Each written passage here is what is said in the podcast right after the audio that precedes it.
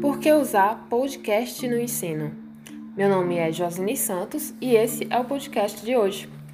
Podcast é sinônimo de arte, então explore essas possibilidades e faça acontecer.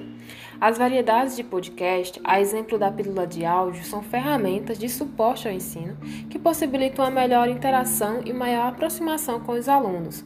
É importante lembrar que, como todo recurso didático, ele por si só não constrói conhecimento, mas é um bom auxiliador no processo de ensino-aprendizado.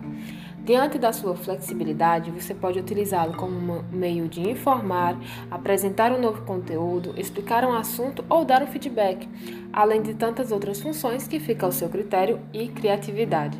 O processo em si é dinâmico e não exige ter equipamentos profissionais. Todos, então, são capazes de gravar o seu próprio podcast.